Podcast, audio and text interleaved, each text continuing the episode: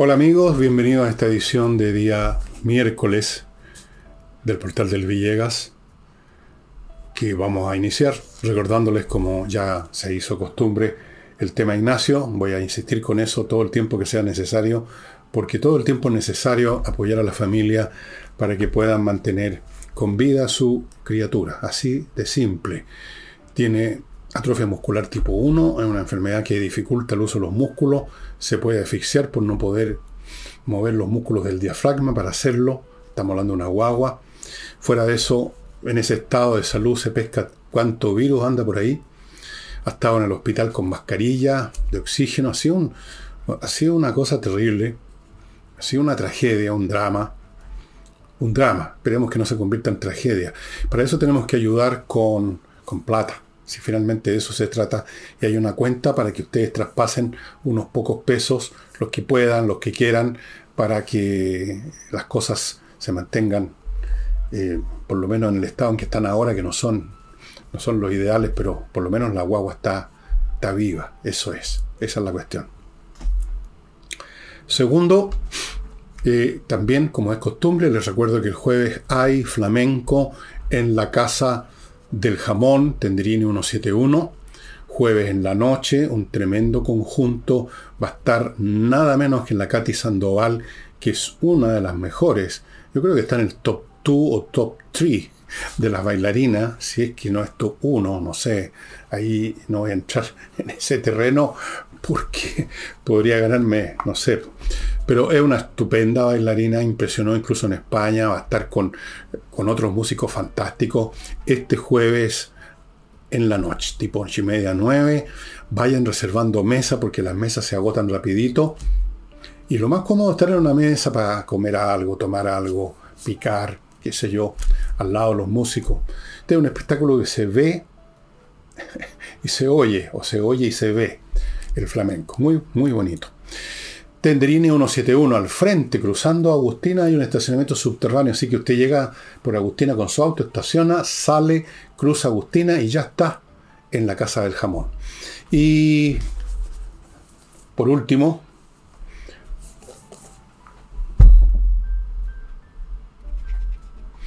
Revolución, amigos, que se está, me dicen, está leyendo muchísimo. Hay mucha gente, incluso gente que yo les me detestan, creen que soy un fascista, me tratan de ultra reaccionario, ultraderechista, pero igual, igual están leyendo este libro a ver qué dice el fascista. Y lo que dice el fascista, estimado amigo, es lo que dice la realidad, que la revolución fue un fracaso que todo ha sido un fracaso para este grupo humano que llegó con muchas aspiraciones, con mucha arrogancia, con toda la sensación, como diría casi toda nueva generación, llega con con la idea de que van a salvar el mundo y no salvan a nada, no salvan ninguna cosa, el mundo no necesita que lo salven tampoco. Y aquí está la autopsia de ese fracaso. ¿Quiénes eran estos jóvenes? ¿De dónde salieron? ¿Cómo se formaron? ¿Cómo se deformaron mentalmente? Porque están deformados con una doctrina donde los elementos positivos que pueden haber están completamente distorsionados y los elementos negativos siguen estando ahí. Revolución, autopsia de un fracaso y junto con este libro ustedes van a encontrar los, que los anteceden tsunami y E, insurrección. También está La Torre de Papel, la 5990, un regalo. Estoy regalando ese libro porque tengo otros en la, en la fila de despacho para más adelante que estoy ahora amononando. Así que ya. Y Julio César. Todo esto en elvillegas.cl slash tienda. Ok, si no le interesa ningún libro, no problem, pero si le interesa, quiero insistir, se están terminando se están terminando. Y vamos a entrar en materia con una maravillosa noticia.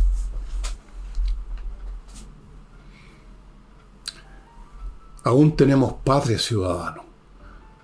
El ministro Giorgio Jackson, San Giorgio según algunos, ha decidido ponerse a disposición de quien corresponda, el ministerio o la fiscalía o quien sea que lo va a interrogar, a disposición para declarar en relación al tema de los convenios con estas fundaciones que aparecieron por docenas, por centenas, por miles, y a las cuales el gobierno, el Estado, les ha estado pasando plata de la, todas las maneras habidas por haber. Fundaciones que se habían inventado el día anterior, fundaciones que no tenían más allá que las patas y el buche y el título, fundaciones que tenían como objeto, si tenían alguno, ir a catequizar políticamente a la gente y naturalmente forrarle los bolsillos a, a los fundadores de la fundación.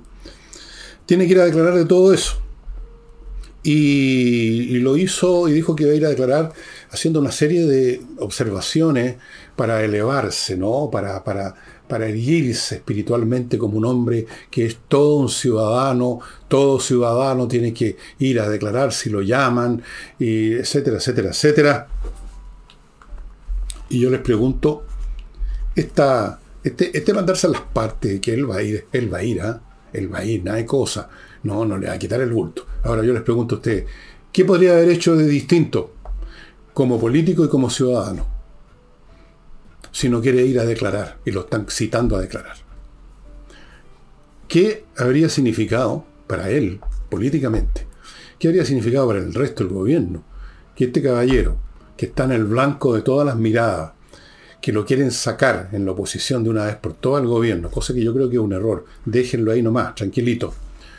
Si hubiera dicho no, no voy a ir a declarar, porque yo soy inocente, porque no tengo nada que ver, porque esto es una persecución, o la frase típica que usan, esto es un montaje de la derecha, una conspiración fascista. ¿Qué habría pasado? Más se habría hundido el gobierno. Si acaso pasó por la mente de Jackson no ir a declarar, lo deben haber presionado dentro del gobierno.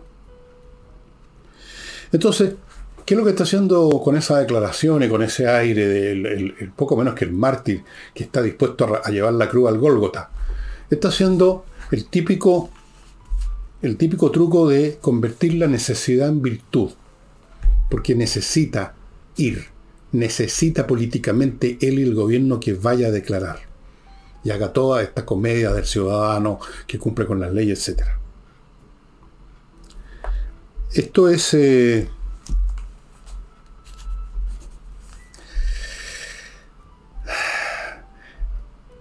es parecido esto, fíjense ustedes, estaba pensando, esta actitud que tomó, es parecido a cuando, ¿se acuerdan ustedes? Cuando insinuó, o creo que lo dijo más directamente, que él estaba aportando parte de su dieta parlamentaria para una causa, para algo que no era él y resultaba que esa plata era para él, para mantener, para crear un fondo para su beneficio, ¿se acuerdan? Ese Jackson. Me recuerda también Jackson a esas personas que han cometido alguna tropelía.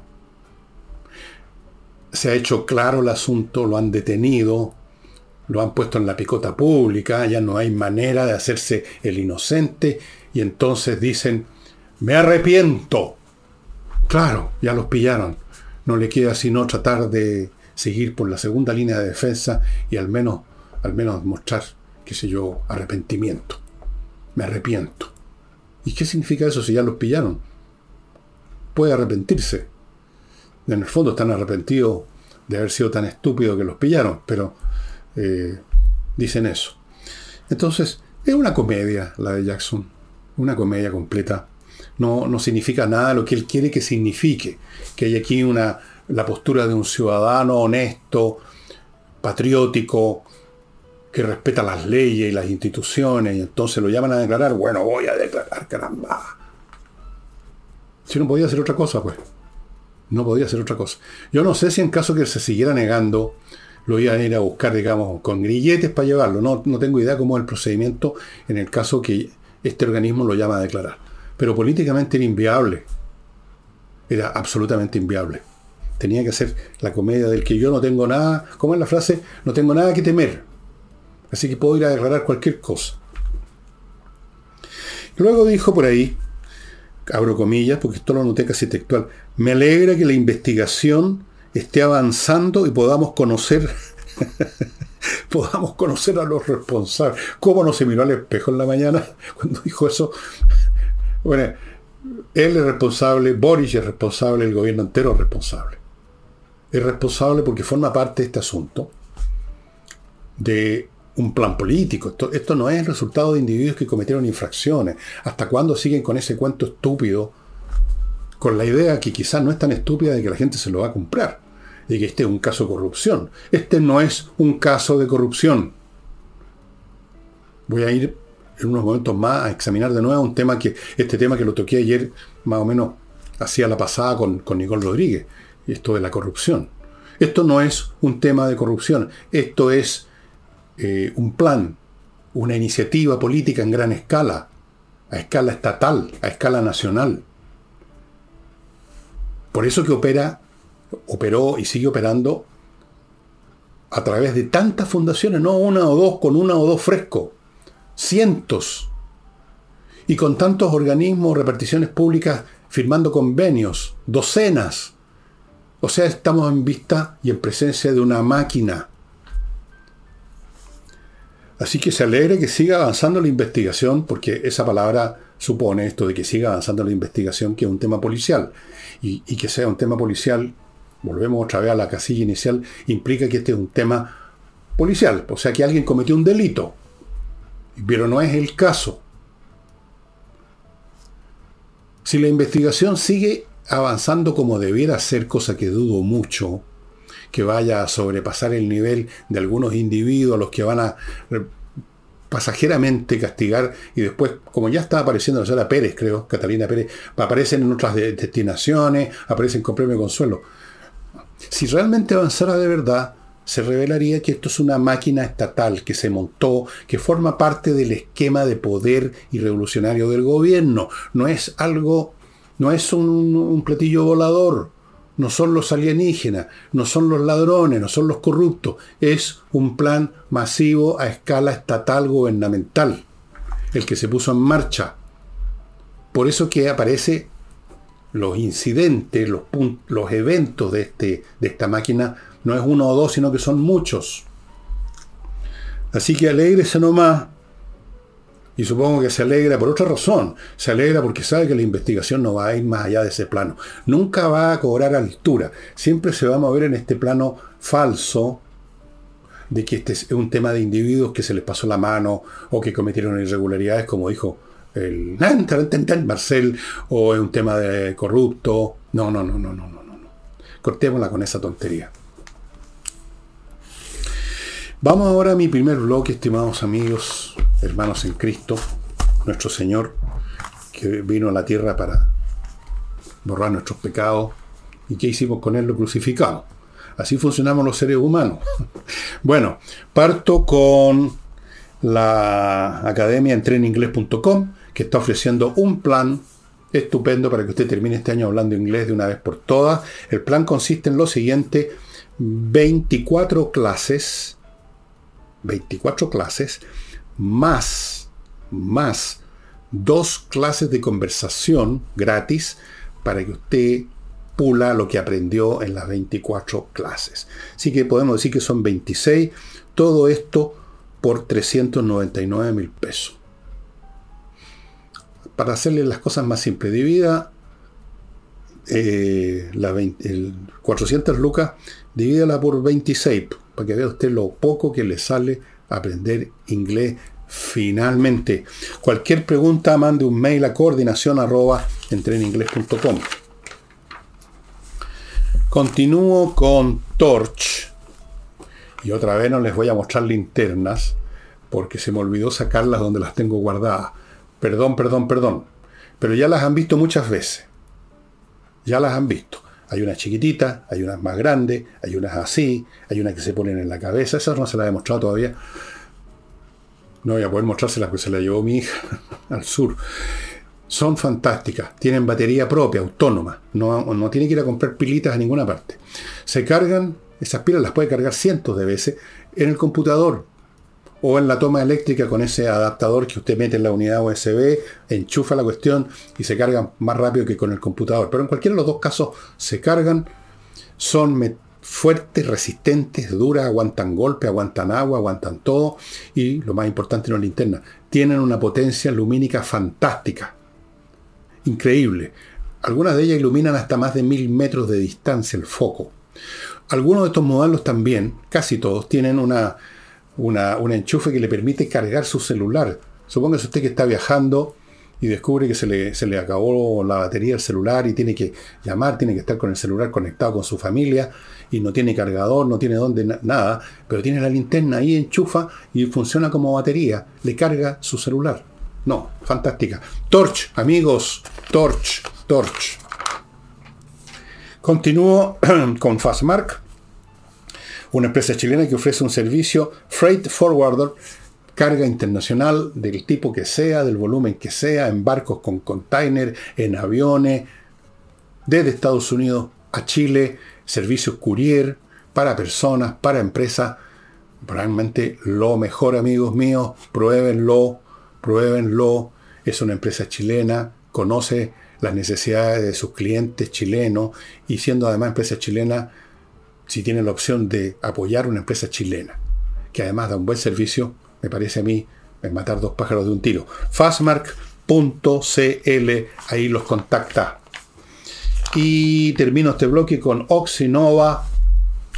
Ya lo conocen este sobre, con un polvito que se, se pone en un, un, poquito de agua, un litro, un litro y medio, una cosa así. Se convierte en una colonia de bacterias aeróbicas. Y con esto usted lo echa ahí donde hay malos olores y se acaban los malos olores porque estas bacterias destruyen inmediatamente a las que producen el mal olor. El mal olor es el resultado de la descomposición de la materia orgánica. Algunos de los elementos que se desatan unos de otros, que se descomponen, son gases, son gases con mal olor. Si usted destruye las bacterias que hacen esa descomposición, no hay descomposición, no hay gases, no hay malos olores. Amigos, un producto fantástico en Estados Unidos ha sido un éxito rotundo y lo está haciendo en Chile. ¿Dónde se consigue? solo en oxinova.cl. Bueno, sigo con la corrupción porque entró al baile y ha entrado esta segunda o tercera vez que lo veo entrar al baile, reactivarse políticamente un poco a Sebastián Piñera. Y en un en una conversación que ahora los ciúticos los llaman conversatorios, no sé por qué inventaron esa tontería. aquí tengo el diccionario de la lengua española, miles de palabras, no hay para qué inventar esas tonteras. Pero bueno, estuvo en una especie de conversatorio, conversación, seminario, como sea, y a propósito de la corrupción, porque le preguntaron, dijo,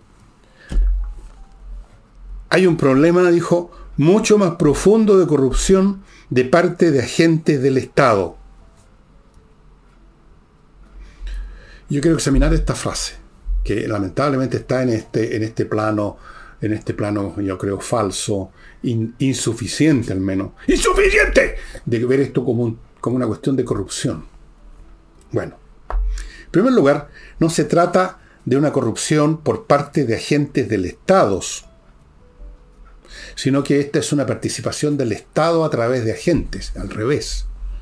Porque el Estado, por supuesto, es una, un concepto, una palabra que abarca las instituciones, las leyes, pero no actúa por sí mismo como una entelequia, así como Dios, como la divina providencia. Actúa a través de personas concretas, de agentes, obviamente. Alguien hace las cosas. El Estado, entendiendo allí en el, el concepto como el aparato total que tiene en un momento dado con cierto grupo que lo gobierna un determinado programa, que en este caso es un programa de transformaciones profundas, como lo llaman ellos, actúa a través de determinadas personas. No puede actuar así como Estado, actúa a través de agentes. Pero es el Estado en su conjunto, sus propósitos como Estado, su conducta como Estado, la que a través de determinados agentes, que son muchos, muchos, en muchas organizaciones administrativas del país, gobiernos regionales, etc., a través de esos muchos agentes actúa. No son agentes que, o digamos, personas corruptas que toca la casualidad que son miembros del Estado y, aprovecharon eso para la corruptela. No, esto va mucho más allá, señor Piñera. Y yo quiero aquí insistir en un punto que hice ayer, como dije con Nicole Rodríguez. La corrupción es un elemento que está presente en todo régimen político y deriva de la naturaleza humana, en última instancia. O sea, la tendencia a la gente a depredar, a agarrar lo que pueden allí donde están. Y que apenas es contenida a medias por las leyes, por el miedo a la ley, por las sanciones, por la vigilancia del prójimo, pero como por algo el refrán dice, la ocasión es el ladrón, porque si esa ley desaparece, esa sanción se fuma, no hay nadie mirando, muchos meten la mano. Entonces, la corrupción no explica, no es el factor iniciador, sino que es, el, es un elemento que acompaña toda acción humana y desde luego en la política, porque hay muchos, hay recovecos, laberintos, pasillos y engranajes que permiten tomar ventajas. Eso es más difícil en una empresa privada porque es un ente más pequeño, están los dueños vigilando, es más complicado. Pero también, por supuesto, se roban las empresas privadas. El Estado, que es un ente más grande, más confuso, más laberíntico, permite que haya más irregularidades, para decirlo fino. Pero no nos no confundamos, digamos, la, no confundamos las cosas, el orden de las cosas, el orden de los factores altera el producto en este caso. Como en el cálculo vectorial. Se altera el producto, el orden en que aparecen las cosas. Aquí tenemos un plan revolucionario, transformaciones profundas, que en algunos de sus muchos aspectos requiere catequizar, evangelizar a la mayor cantidad posible de gente, eh, a las nuevas generaciones especialmente, que son siempre tan disponibles para eso, en todos los ámbitos, en todas las instancias de la vida. Temas ambientales, temas de, de, la etnia, de identidad.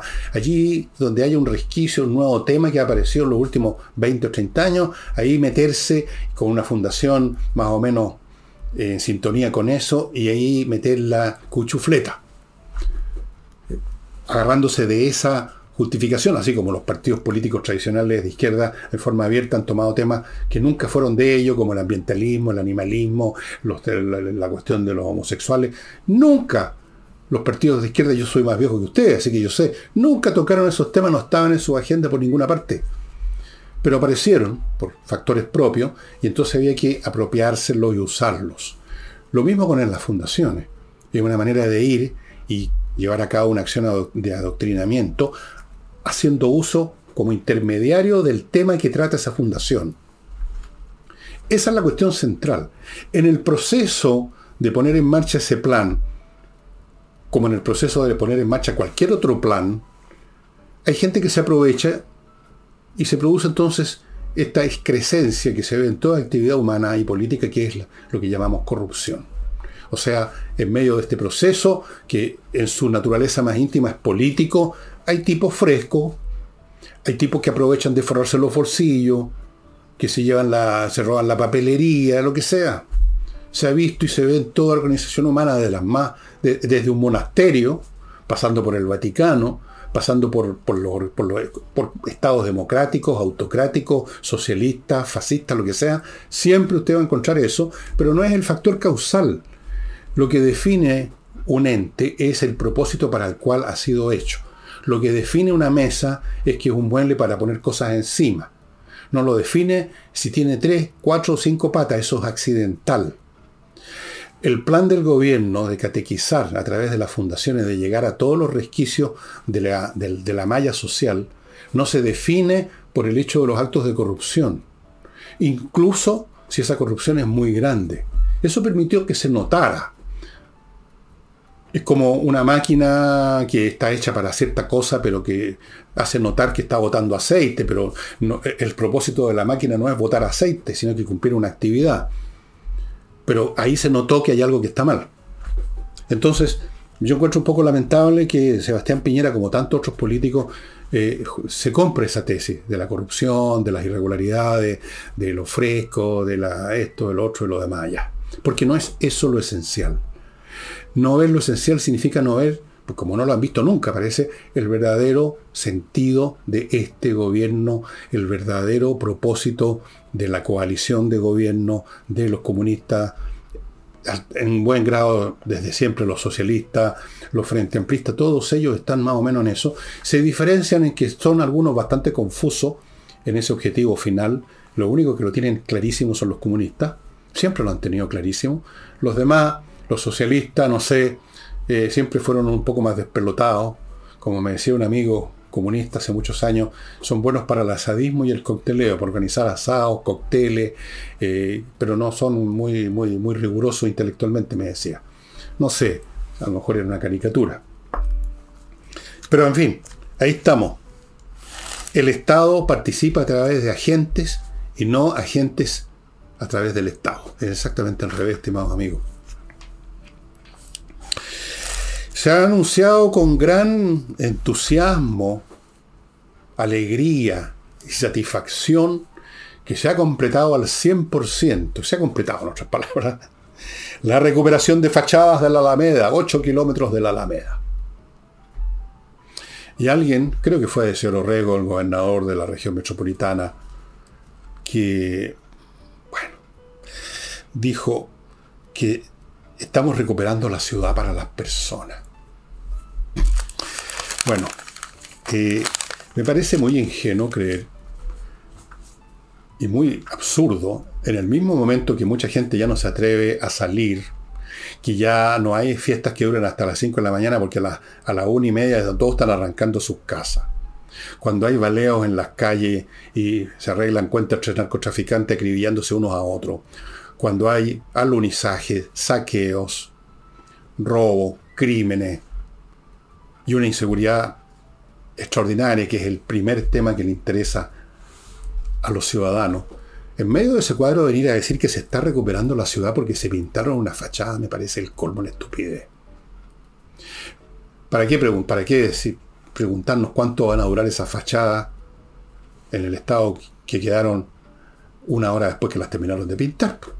¿Cuánto se van a demorar los grafiteros de siempre y toda esa gente a ensuciar, a rayar, a darse el gusto, a darse el gusto de vandalizar o de ponerse un mensaje? ¿Cuánto se van a demorar en romper, en quemar, en orinar, en defecar arriba o al lado, pegado a los muros? Pero eso es, muy sintomático de, de, uno de los aspectos de esta, de esta polifacética mentalidad de izquierda, de estos revolucionarios que llegaron al poder, o de los ayudistas que tienen en estos movimientos, como se los ruego, estos movimientos que sí, que no, que no, que sí. Es muy sintomático de ellos o un reflejo de su de su total falta de contacto con la realidad, que crean que pintar una fachada recupera la ciudad para los, para los santiaguinos. Quieren recuperar la ciudad, saquen de las calles, por ejemplo en el centro y otros lugares, a las tribus de delincuentes que se mueven ahí, pues. De todo orden. Si llega un momento en que usted no puede andar por el centro, ya usted cree que está en una ciudad, digamos, de África quieren recuperar la ciudad, saquen a los delincuentes a las calles. para empezar a hablar, para no hablar de otras cuestiones más. Terminen con los, grafiteros que hacen lo que se les da la gana y nadie, nadie los, persigue, ni los, ni, los, ni los sanciona, ni nada, porque se supone que son poetas populares que están escribiendo sus cosas. ¿Creen que están recuperando la ciudad pintando fachada? Hay que ser muy inteligente hay que ser muy inteligente para creer semejante cosa, eh, e-, es surrealista. O sea, esta gente realmente son surrealistas por todos lados. Son surrealistas porque quieren hacer la revolución y no cuentan con gente, no cuentan con apoyo, cuentan con un desdén, un desprecio y un rechazo cada vez más grande, pero quieren hacer la revolución. La quieren hacer además sobre la base de doctrinas, principios y fines que nunca han funcionado en el mundo. ¿Quieren hacerla sobre la base de una concepción completamente infantil de la naturaleza humana? Y además de eso, creen que se recupera el orden de una ciudad pintando las fachadas. Surrealismo 100% puro. Em, tres funcionarios del Gore de Concepción fueron renunciados o renunciaron, eso es el máximo castigo que parece que obtienen ahora los agentes del Estado del señor Piñera, por su participación en el tema de la fundación A ti, donde la señora o señorita Policí parece que usó algunos dineros para comprarse lencería, como dicen tan finamente. Capaz que en una de esas, en medio de la vorágine de gastos desaforados, y de plata que luego no pueden devolver de las fundaciones. Por último, a lo mejor vale la pena que la señora policía ahora tiene unos calzoncitos nuevos preciosos con unos bordados y unas cositas súper, súper encantadoras. Algo es algo, por lo menos ahí hay algo que podríamos ver eventualmente los, los favorecidos por, la, por el destino, pero estos señores fueron eh, sacados, se salieron Porque resulta que desde abril sabían de estas de que habían irregularidades y no se hizo nada. Abril, mayo, junio, julio, agosto. Y habría seguido septiembre, octubre, noviembre y hasta el día del juicio final, si no los pillaban, si no se descubría toda esta cuestión, claramente. Lo que les decía antes, por donde usted rasque, a propósito de fachada, la fachada de este gobierno, brota la pus. Donde usted mete el dedo, salta la pus. Es un solo, es un solo grano lleno de pus este gobierno. Una ampoa con pus. Entera. Así que da lo mismo. Usted puede cerrar los ojos, agarrar un alfiler, pincha aquí, pincha acá, pincha acá, y va a salir un funcionario que hizo tal cosa, o van a salir tres como estos que hicieron esta otra, o van a salir unas personas comprándose calzones, lo que sea. No hay problema. Todo sea por la revolución, por supuesto. Ahora, eh, otra cosa que se está investigando, porque esto toda la semana le digo yo, toda la semana tenemos alguna forma de escándalo de denuncia o de situación, llamémosla irregular. Resulta que, como ustedes recordarán, el señor Consiglieri, San Giorgio, también llamado Giorgio Jackson, ese es su nombre, digamos, de operacional, hace una semana, creo, o dos, salió él a dar cifras de esta organización CACEN, a contarnos la buena nueva de que la pobreza había disminuido al 6, algo por ciento casi a la mitad de lo que había antes, en la anterior encuesta de esta de CACEN. Por supuesto que el asunto que nosotros lo comentamos acá produjo muchísimas dudas. Dicen dudas estos señores de la oposición que son siempre tan cobardones, nos atreven a decir de frentón, no nos traten de masar por el foro los pantalones, sino que tenemos dudas. Cagones. Bueno, hay dudas, como dicen ellos. Eh, se duda mucho que efectivamente haya menos pobreza considerando la cuestión mirando alrededor. Aquí yo noté algunas cositas nomás. Según el economista Jorge Quiroz, que es un tipo que se conoce su pega y hizo un estudio al detalle de, este, de esta encuesta hacen, según Jorge Quiroz, lejos de haber menos pobreza, en este momento hay 900.000 pobres más. 900.000 más, no 900.000 menos. Y en este momento, por lo tanto, la pobreza es idéntica a la del año 2015. O sea, retrocedimos ocho años. Ocho años. Y se permitió don Jorge un sarcasmo bastante ingenioso. Dijo, a propósito que, que una economía no, no, se enriquece con subvenciones, que son siempre platas que vienen, no se sabe de dónde, a veces de algún presupuesto, o sea, como se dice, vestir un, de vestir un santo para vestir otro, y a veces ni siquiera eso, sino que se imprimen billetes, se inicia la inflación más grande todavía de lo que ya estaba.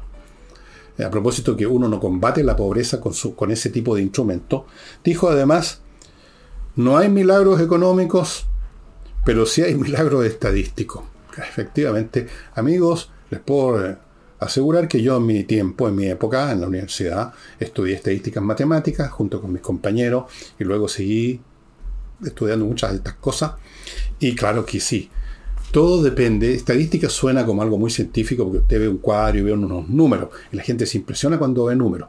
Pero hay que pensar siempre qué es lo que esos números están midiendo. Mire qué simple. Cómo son interpretados esos números depende de qué esos números están numerando. ¿No es cierto? ¿Qué ítem fue numerado? O sea, en el trasfondo de una medición, que es una, una operación cuantitativa, hay una cuestión cualitativa o conceptual que tiene que quedar bien clara.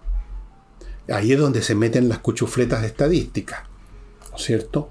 Incluso, yo me acuerdo porque esto lo estudiamos, incluso en la, en la presentación de una tabla estadística usted puede meter una cuchufleta de acuerdo a cómo, cómo elige graficar esto con una línea así o con unos, e, unas columnas que parten de ciertos niveles para que produzcan un efecto, para que esta columna se vea mucho más grande que la otra. Hay maneras de hacerlo sin cambiar los números, simplemente cómo ponerlos en una gráfica. Y los números mismos, como le digo, no dicen nada si usted no sabe qué es lo que están diciendo, qué es lo que están midiendo. Eso. Ahora, Jackson, por supuesto, no tiene idea de estas cosas. Jackson no sabría, yo creo que no se sabe la tabla del 4. toda esta gente es ignorante en esas cuestiones.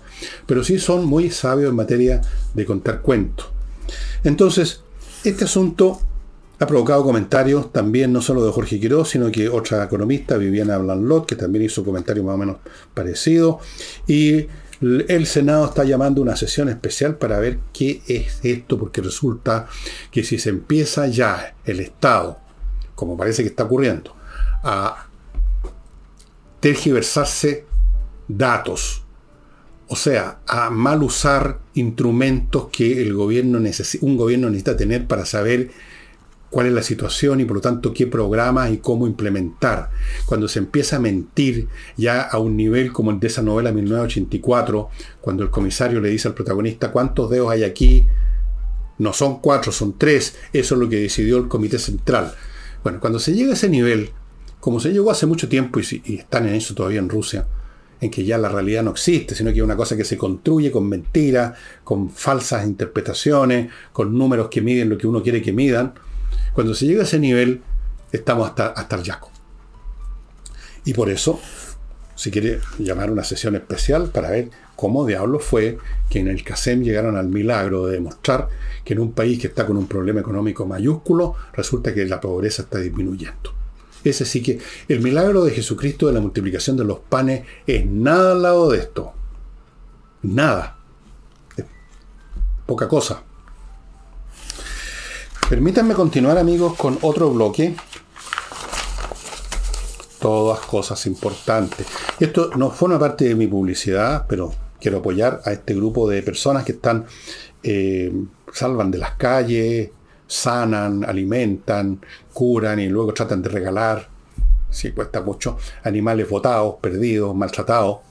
Eh, es un grupo, no es una fundación, insisto, se llaman Ayudemos a los Peluditos y han tenido pérdidas de mucha gente que los apoyaba por temas económicos, la gente va empezando, empieza a cortar cosas que les parecen eh, que pueden cortar, y entonces han dejado de apoyar a este grupo de personas.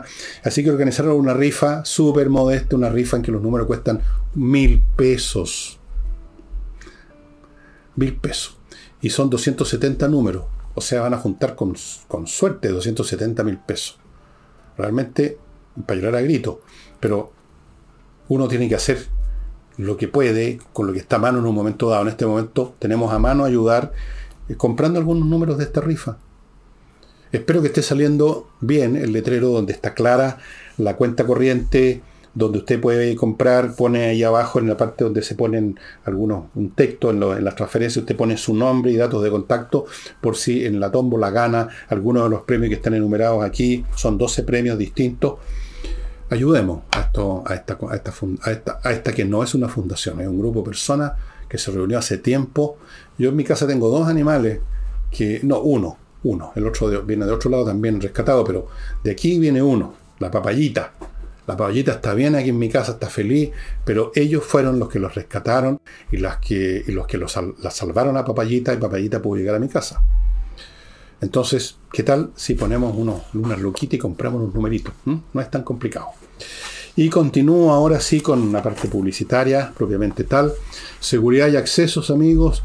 No voy a decirle una cosa obvia, como que hoy en día el tema de la seguridad es prioritario. Por lo tanto, póngase en contacto con seguridad y accesos para que instalen en su edificio o en su condominio el sistema más avanzado para el control de la parte clave de un edificio y de un condominio, que es el acceso.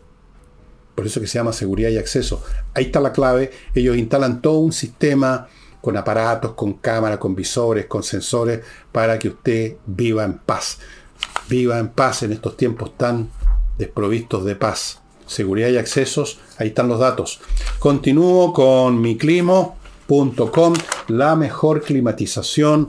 No olviden, amigos, que se viene un verano de AUPA, como el que vivieron y siguen viviendo en el hemisferio norte. Atroz, atroz, entonces, cuando llegue el momento de los que y usted se esté friendo dentro de la casa y entonces recién se decide conseguir un equipo de mi clima, resulta que la cola va a ser muy larga y no lo va a conseguir nunca. Hágalo ya ahora. Ellos iniciaron ya la temporada preverano, precisamente por eso. Y termino este bloque con kmmillas.cl. el sitio en internet donde usted puede vender sus millas acumuladas y convertirlas en dinero en vez de que se conviertan en nada cuando las empresas aéreas las borran, cosa que hacen cada cierto tiempo. Así que no crea que usted puede conservar sus millas acumuladas eternamente porque no ocurre. Bueno, ¿cómo, ¿en qué seguimos?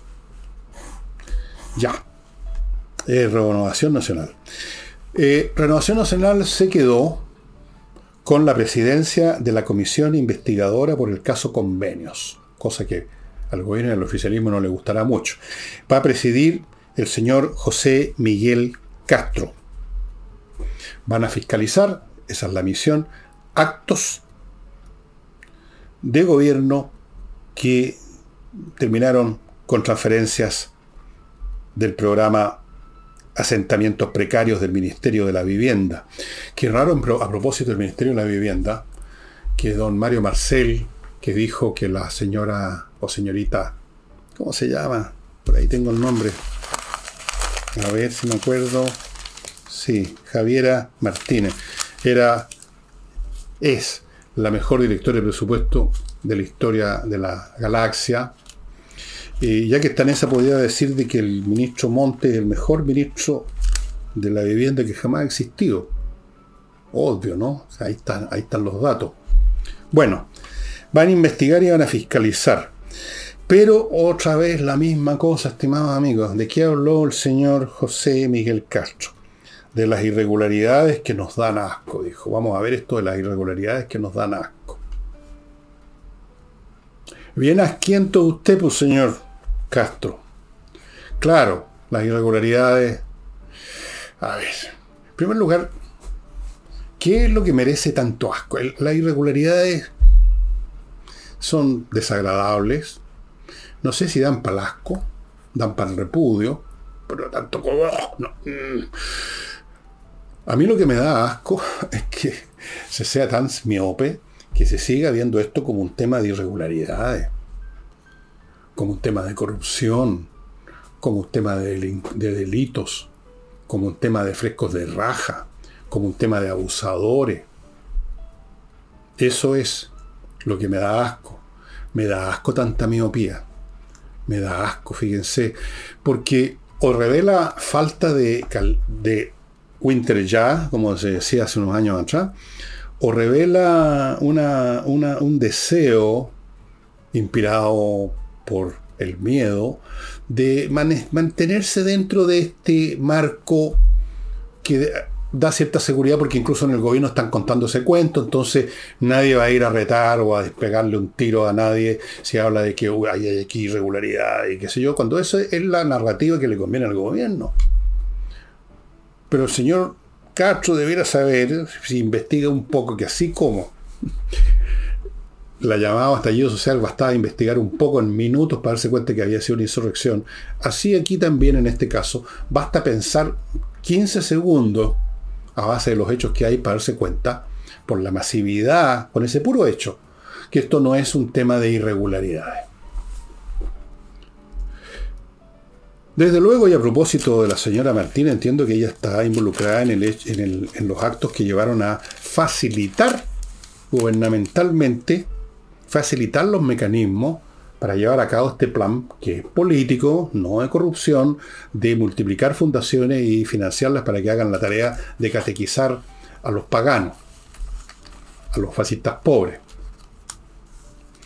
Vamos a ver en qué termina esta comisión. Yo no le doy, no pongo mucha fe en ella, no pongo fe en ningún político de la oposición tradicional, no pongo ninguna fe en ningún miembro de la clase política tradicional porque de un por, por miedo, por complicidad, por susto, por conveniencia, por amiguismo, por cálculo político, se las arreglan para salir siempre librados y dejar siempre las cosas a medio morir saltando, nunca limpian la casa, siempre tiran las cosas debajo de la alfombra.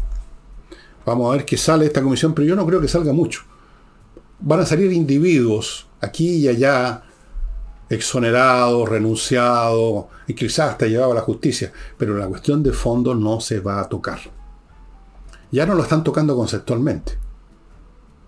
Bueno, eh, A propósito de doña Javiera Martínez, eh, el señor Felipe Larraín, que ustedes recordarán quizá un personaje que fue ministro de Hacienda, me parece, ¿no?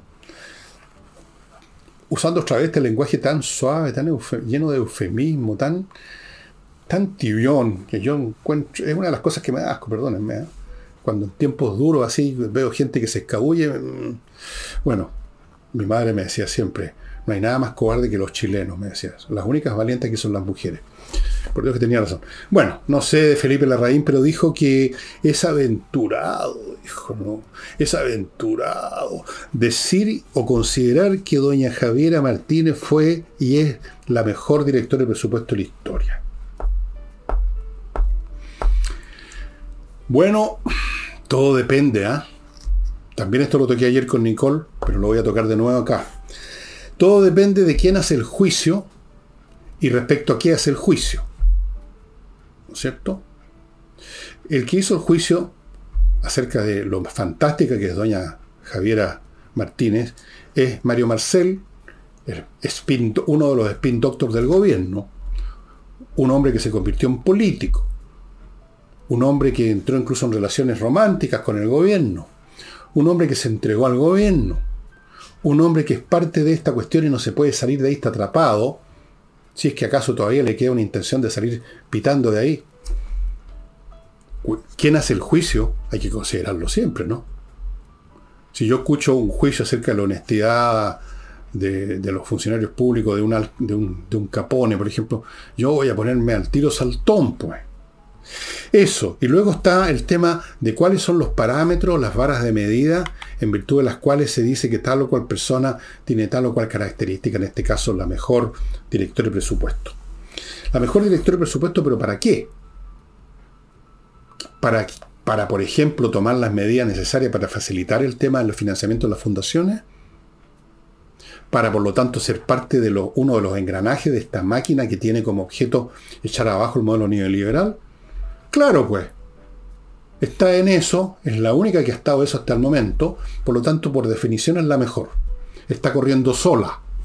Está corriendo sola en esta carrera que tiene un destino distinto a la carrera que corrían los anteriores directores de presupuesto. Los anteriores directores de presupuesto no estaban interesados en la revolución, no eran progres, estaban interesados en manejar técnicamente la dirección de presupuesto de la nación, la caja de la nación. No pueden compararse entonces de ninguna manera con Doña Javiera, que pertenece a otro contexto político con otros propósitos radicalmente diferentes, y es en función de esos propósitos radicalmente diferentes, que tal vez sea cierto que Javiera Martínez es la mejor que hay para eso. Lo hizo perfecto en debilitar los mecanismos de control de las transferencias de fondos. Debilitó una cuestión que ya era débil. Perfecto, la mejor para eso. Tiene razón Marcelo.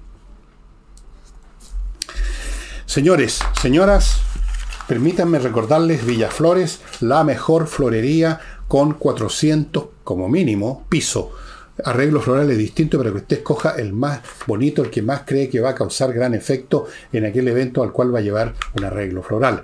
Villaflores.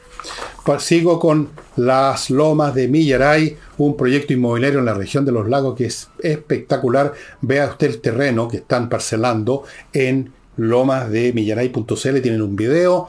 Van a entregar parcelas con agua subterránea, con fibra óptica, con tuti.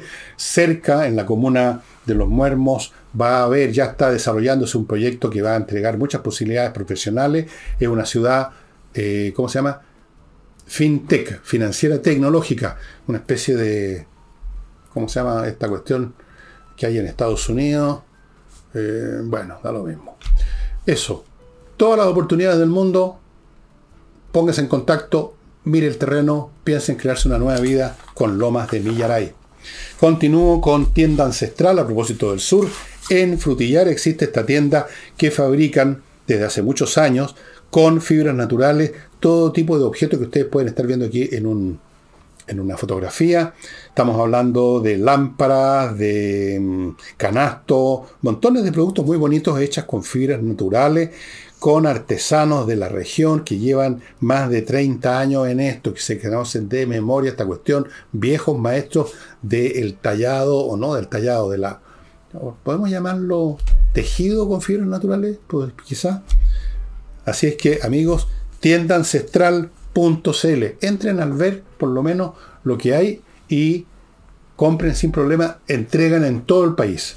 Continúo con The Learning Group, donde un grupo de emprendedores exitosos está entregando conocimiento de un montón de nuevas actividades que han ido desarrollándose.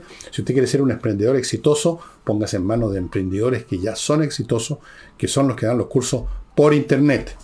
Sigo con compreoro.com, el lugar donde usted puede comprar oro y plata, lingotes, metal precioso propiamente tal, que por lo tanto no pierde nunca su valor, tiene un valor intrínseco libre a la plata. Como objeto usted lo lleva donde quiera, los vende donde quiera, nunca va a tener problemas, nunca se va a deshacer entre sus dedos, como puede ocurrir con un billete, como puede ocurrir con una acción. Oro y plata. Sigo con Hey, el corredor inmobiliario que vende en este momento en Chile, a diferencia de otros que ya no venden. Y termino con González y compañía, un buffet de penalistas para temas penales. Espérenme un momentito. Estamos de regreso. en una de esas llamadas que están haciendo ahora por millones estas empresas que se dedican a consultar la opinión. ¿Y qué le parece a usted tal cosa? ¿Qué le parece a tal otra? Yo les digo, vaya a la donde, a donde se les ocurra. Bueno, em, ya, el libro que les voy a mostrar hoy día es bastante interesante a pesar de que trata de una situación muy antigua trata de la suerte que sufrió el Imperio Romano, pero está escrito de tal manera y trata tal eh, aspecto específico que resulta muy contemporáneo porque lo que estamos viviendo ahora en el mundo es un cambio completo del el orden mundial. Eso es. El orden mundial que en un momento fue el predominio bipolar de Rusia y Estados Unidos en un duelo que duró décadas hasta que se derrumbó el mundo socialista por sus ineficiencias, era una cuestión de tiempo. Entonces, por un tiempo quedó solo Estados Unidos como el gran superpoder y ahora estamos en otra etapa. Luego vino otra etapa multipolar con distintos grupos, países, movimientos religiosos o políticos que han generado una situación mucho más complicada. Eso ya era así hasta un año o dos atrás y ahora estamos en una fase aún más complicada donde estas cosas están reventando en conflictos bélicos o posibles conflictos bélicos que yo los veo venir de todas maneras porque se han dado nuevas situaciones, no porque hay más poder en todas partes del mundo. Ya no hay dos superpoderes que tengan armas atómicas. Ahora hay seis países que tienen armas atómicas. Ahora hay docenas de países que tienen capacidades militares como para hacer pensar dos veces a los demás. Entonces, ya no es como en el siglo XIX, cuando llegaban los europeos al África con sus ametralladoras, sus rifles de repetición, cañones sin retroceso y sus barcos a vapor y aplastaban a quienes querían, a los pobres indígenas con arco y flecha. Ahora resulta que lo que pasó también con los indígenas con arco y flecha también consiguieron cañones y rifles repetición y ya no se pudo y se empezó a descolonizar el mundo, ya no se pudo mantener ese esquema, ese orden mundial se desvaneció. Bueno, el orden mundial después de la Segunda Guerra también cambió porque cambiaron las tecnologías, las disponibilidades, los recursos, las ambiciones, las aspiraciones de muchos otros focos de poder y por lo tanto ahora la situación es mucho más complicada y el imperio americano, llamémoslo imperio por por su dimensión, por su influencia en el mundo, está sufriendo más o menos una situación como la que se describe en este libro, El Imperio Romano at Bay, o sea, ahí medio arrinconado, medio empujado. Sería más o menos la traducción de at Bay, como lo están, lo están acosando. Y esto, entre el año 180, cuando muere Marco Aurelio, el emperador este de la película Gladiador, que en la película parece que lo mata, como que lo mata cómodo, pero eso es mentira.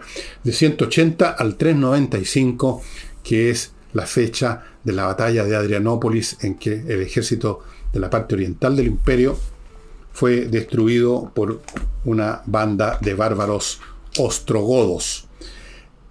En todo este periodo el imperio estuvo at bay, todo el rato, casi se desintegró, se logró recuperar en un momento dado, eh, tuvo que rehacerse interiormente. Y es muy interesante porque las mismas dinámicas y fuerza, o muy parecidas, que operaron en este periodo, ustedes las pueden ver con otro ropaje, con, con otra velocidad con que ahora ocurren las cosas en el presente.